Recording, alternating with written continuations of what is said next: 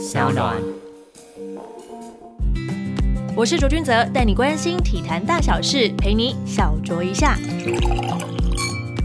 听众朋友们，大家好，好久不见，欢迎收听卓卓 Talk，赶紧来为大家回顾上个礼拜的体坛大小事。首先是澳洲网球公开赛男子单打决赛，一开始陷入落后的塞尔维亚好手 Novak Djokovic 在第四、第五盘打出了逆转秀，击败奥地利好手 Dominic Thiem，抢下了史无前例的澳网第八冠。不过呢，在这场比赛最引发人讨论的就是在场中间的时候发生了小手球王跟主审有一些。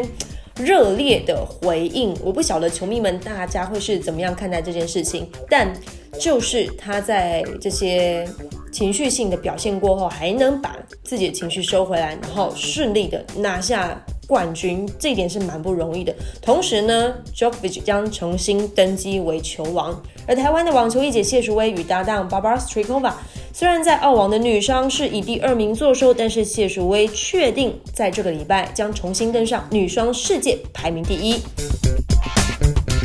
旅美投手陈伟英让我们左顾右盼，终于找到了新东家。三十号，他在自己的社群网站上抛出了手拿西雅图天际线的杯子，这么明显的暗示，如果你都还看不懂的话，真的不要说你是棒球迷啦。好，马上在三十一号就在水手的官网上写出了。陈伟英与水手签下了一纸小联盟合约，并附带大联盟春训的邀请，只要等待体检结果出炉，就渴望顺利加盟水手队。接着是 NBA 场上的消息，篮球巨星 Kobe Bryant 去世之后，一号对上拓荒者队是悲剧后的湖人队首战。赛前球团举办了追忆仪式，湖人当家球星 LeBron James 再一次因为情绪的波动哽咽的演说，他表示会带着 Kobe 的精神继续的奋战下去。虽然这场比赛湖人队是以一百一十九比一百二十七吞败，不过在今年 NBA 的明星赛，为了纪念科比与他的二女儿 Jona，将分别穿上二号与二十四号的背号球衣。